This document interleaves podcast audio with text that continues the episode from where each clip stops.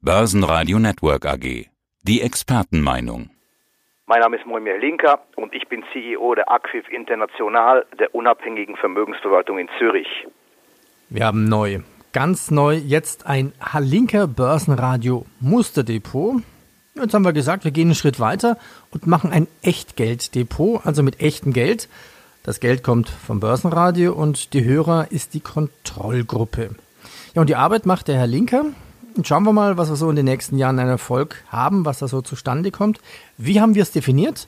Also wir gehen aus der Sicht eines Kleinanlegers vor. Wir starten mit 25.000 Euro echten Geld und legen jeden Monat nochmal 1.000 Euro als Liquidität drauf. Welches Risikoprofil haben Sie denn definiert fürs Depot und was ist die Herausforderung? Ja, zunächst mal guten Mittag an alle Zuhörer. Dieses Depot ist ganz klar definiert als ein Behavioral Finance, das heißt also als ein psychologisches Depot, welches spekulativ geführt wird und welches sich ausschließlich auf die Opportunitäten bezieht, die der Markt aktuell bietet. Wie lange wir jeweils in den Titeln bleiben, hängt von der Marktsituation ab. Wir sind hochgradig flexibel, wir haben keine Limits und wie gesagt, es ist ein dynamisches, spekulatives Depot, welches sich auf die psychologischen Opportunitäten im Markt bezieht. Es läuft jetzt erst seit ein paar Tagen. Wann war der Start und welche Aktien haben Sie ins Depot gelegt? Also wir haben gestaffelt angefangen zu kaufen am 8.8. und wir haben begonnen mit Hannover Rück, Wirecard, Mastercard, mit der Basler Versicherung, mit der EMI-Gruppe, mit der Swiss Life und wir haben dann am 9. nochmal nachgekauft Swiss Life und Alibaba und am 12.8. haben wir gekauft Berry Calabout, Novartis und die VAT-Gruppe und der letzte Kauf war am 14.8. und das war die Bank Kantonal Vadoas oder die Wattländer Kantonalbank.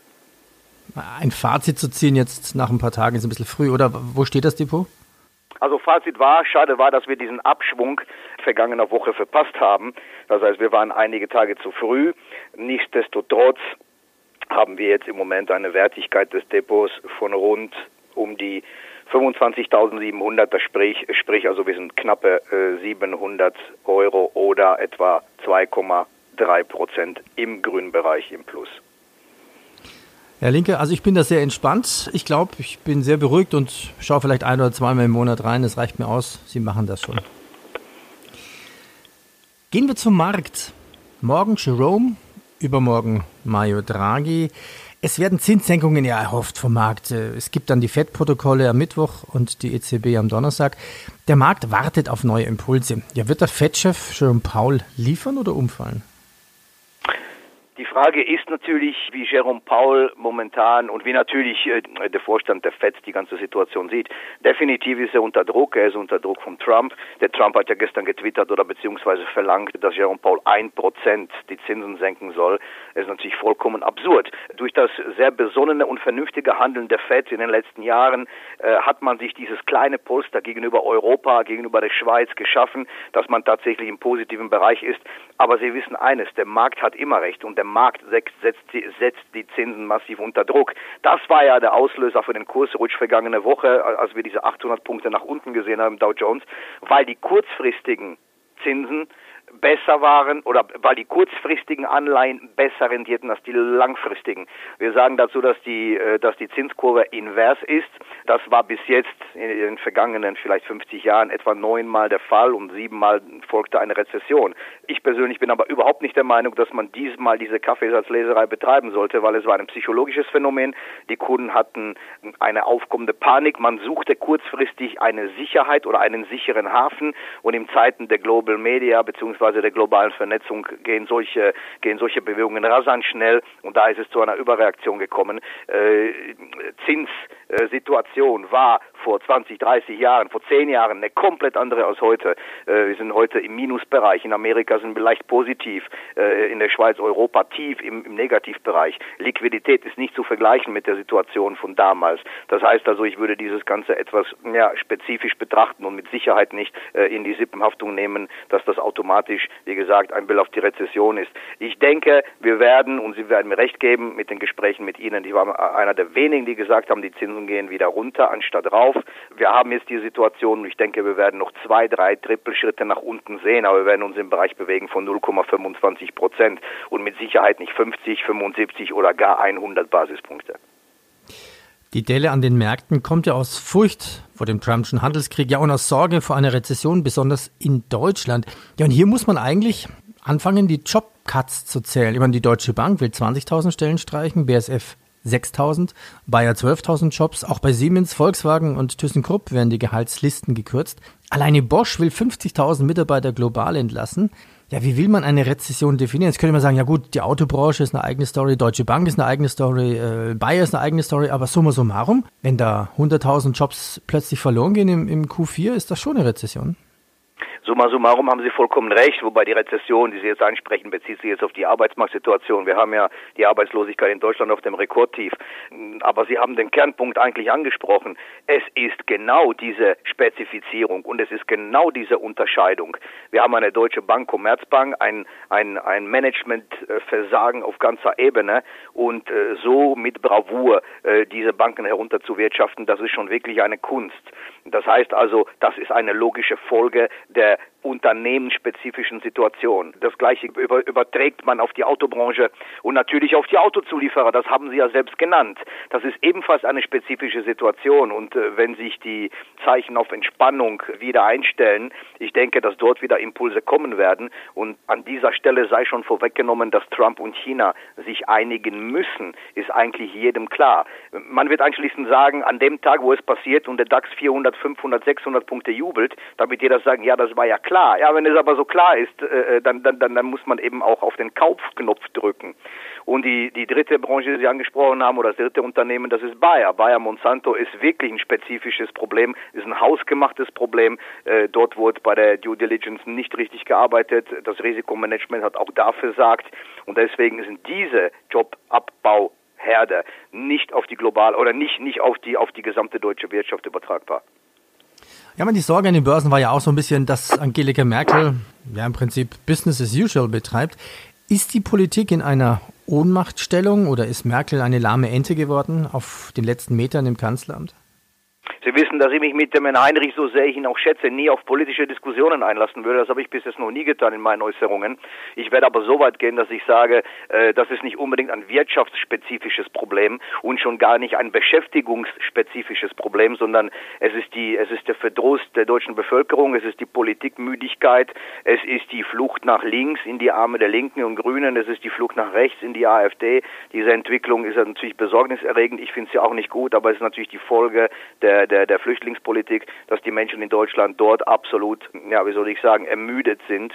Das ist so. Ich äh, treffe diese, diese Aussagen eigentlich nur aus einem Grund, weil sie im Kausalzusammenhang stehen mit, mit ihrer Frage. Das heißt im Klartext, ich glaube nicht, dass es wirtschaftspolitisch begründet ist und dass es den, Deut den, den, den, den Leuten in Deutschland schlecht geht.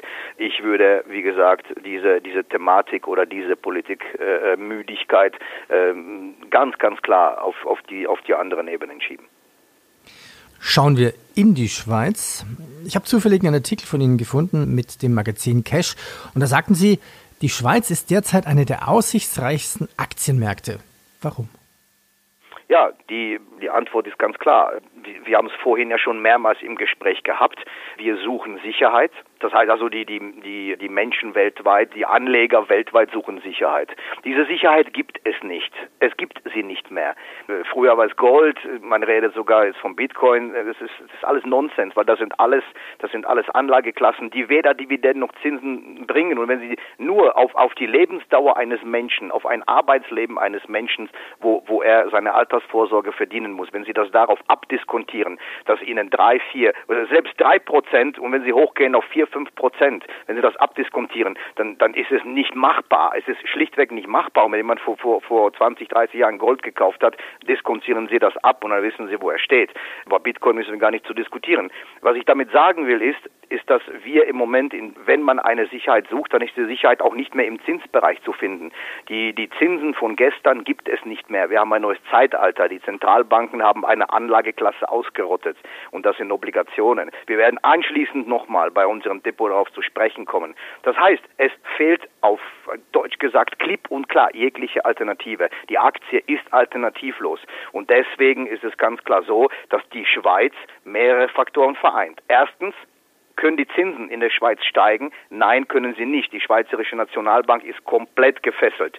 Sie, sie kann nicht durch einen Zinsanstieg den Schweizer Franken stärken. Sie versucht ja alles dafür zu tun, dass man ihn schwächt. Der zweite Punkt ist, können die Zinsen weiter runter? Ja, theoretisch ist es denkbar, rauf auf gar keinen Fall. Das haben wir gerade gesehen. Das würde auch natürlich die Hypothekarpreise nach oben treiben. Das würde den ganzen Immobiliensektor wieder unter Druck bringen. Das ist, wäre im Moment auch eine absolute Katastrophe, gerade für die Pensionskassen, die in alles investiert haben, um nur diesem Negativzins, äh, Negativzins aus dem Weg zu gehen. Viele sprechen auch wieder über einen neuen Mindestwechselkurs zwischen Schweizer Franken Euro, die Debatte auch, und über Helikoptergeld. Natürlich, dass man anfängt, Anleihen zu kaufen. Das sind alles die Möglichkeiten. Das heißt, die Zinsen werden in der Schweiz unten bleiben. Schweiz ist politisch sehr, sehr stabil, hat eine sehr, sehr stabile Währung und der, die Aktienlandschaft äh, sind hervorragende Unternehmen, äh, teilweise Weltkonzerne, so wie Nestle, Roche, Novartis, und aus der zweiten Reihe die Unternehmenstitel, die teilweise 4, 5, 6 Prozent Dividenden bezahlen, das Ganze konstant über längere Zeitläufe. Und wenn man dieses ganze Gefüge, wenn sich das Ganze zu einem Bild zusammensetzt, dann ist klar, dass alleine aus der Alternativlosigkeit heraus die Schweiz momentan ein Magnet ist für das Investorengeld weltweit. Ja, dann würde ich sagen, danke für heute, aber wir haben noch was zu besprechen. Halt, wir haben ja noch das alte Musterdepot. Das war virtuell. Ich glaube, wir schließen das jetzt. Ziehen wir ein Fazit. Was war drin? Wie groß war der Erfolg? Also, wir verabschieden uns, wie gesagt, von diesem Musterdepot mit folgendem Resultat oder mit folgendem Ergebnis. Wie gesagt, nochmal zum Abschluss. Der Start war am 22. Januar 2018 auf dem absoluten Allzeithoch in Indizes.